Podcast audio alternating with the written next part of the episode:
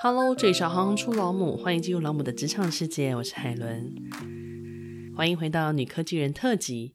这一期呢，很荣幸再次邀请到林小梅博士担任本期的客座主编。她不仅是台湾人工智慧协会的执行长，还是国立台北科技大学的互动系教师。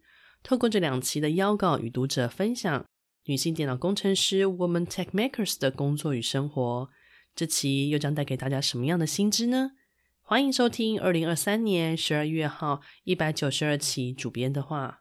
大家好，本期延续一百九十一期的议题，追踪科技领域的女性工程师奖学金计划 Women Tech Makers WTM 的十年轨迹。感谢许多读者对本系列的热烈回响。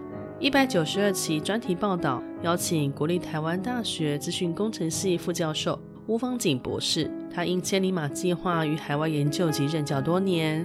今年返台的他，将国际视野注入大学教育。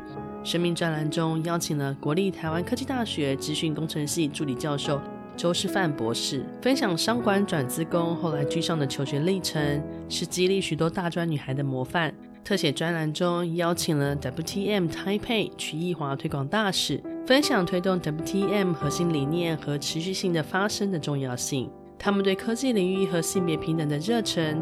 一步一脚印的努力实践理想，非常鼓舞人心。让我们一起关注 DEI 政策。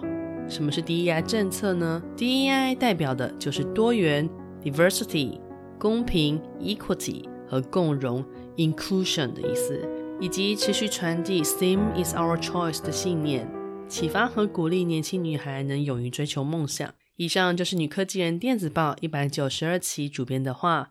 本周五我们会再次邀请到林小梅博士来跟我们一起聊聊本期的延伸议题，欢迎大家准时收听，我是海伦，我们周五见。